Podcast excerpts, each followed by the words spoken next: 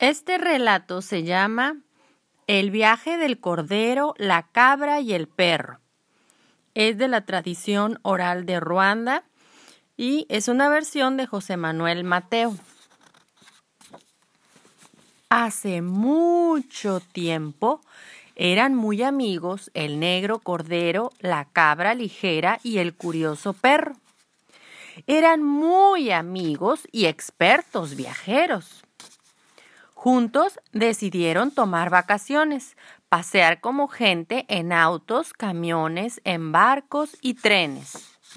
Eran animales, pero diligentes. En un autobús subieron de un salto. Cuando hizo parada, tomaron asiento junto a la ventana. Iban tan contentos los tres camaradas Llegaron a un sitio con luces y tiendas de grandes fachadas, con fuentes, jardines y gente apurada. Aquí nos bajamos, decidió la cabra. El negro cordero estuvo de acuerdo y sin más ni más pagó su pasaje antes de bajar. Ni un centavo falta. ¡Qué tranquilidad! La cabra ligera caminó despacio hacia el conductor y sin más ni más de un salto bajó. No tenía dinero, por eso escapó. El perro, curioso por ver los jardines, pagó hasta de más y esperó su cambio después de bajar. Pero el conductor decidió arrancar. ¡Qué rabia tan grande! ¡Qué desilusión! Cuánto desconcierto en aquel momento sintió el pobre perro. Perdió a sus amigos, también su dinero. Por esta razón, todos los corderos caminan despacio si ven autobuses junto a su rebaño. A nadie le deben un solo centavo.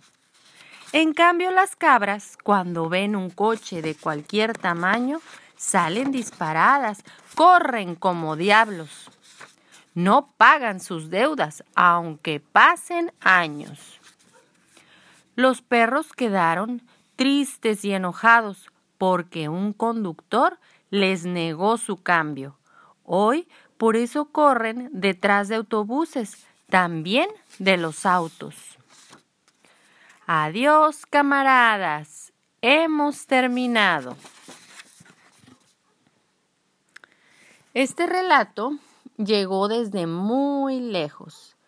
José Manuel Pedrosa lo contaba brevemente en su libro La autopsia, fantasma y otras leyendas urbanas españolas. Pero José Manuel lo conocía gracias a Luis Estepa Pinilla. Juntos habían preparado otro libro, Mitos y Cuentos del Exilio de Ruanda. Y esa recopilación nació más o menos así. Una maestra había grabado las historias que los niños contaban antes de dormir cuando se encontraban refugiados en los campamentos instalados cerca de las cataratas Rusumu en Tanzania. Muchas niñas y niños habían tenido que huir a causa de la guerra y vivían refugiados en esos campamentos junto con multitud de personas adultas, muchas de ellas armadas. Luis y Viridien, la maestra, que también era de Ruanda, pusieron en francés los cuentos. Más tarde, Mercedes Estepa, la hermana de Luis, los tradujo al español. Finalmente, Luis y José Manuel editaron y estudiaron esos cuentos, pues ambos son investigadores dedicados a la literatura.